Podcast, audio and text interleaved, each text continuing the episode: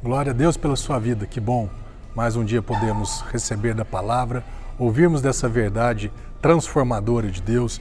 Esse texto aqui é muito bacana, Lamentações, né, escrito pelo profeta Jeremias. É muito bacana quando ele fala aqui, capítulo 3, verso 21, um texto bastante conhecido, que ele fala assim: Eu quero trazer a memória, eu quero me lembrar, eu quero que meus pensamentos estejam cheios daquilo que me pode trazer esperança, daquilo que me dá esperança.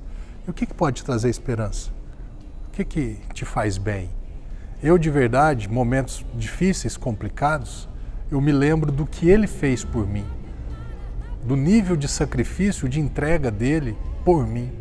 Eu sei que ele me ama, eu sei que ele está do meu lado, eu sei que ele não é o, o, o causador desses problemas, desses dilemas, dessas crises, dessas pandemias, muito pelo contrário, ele é o restaurador, o solucionador dessas, dessas pandemias e desses problemas.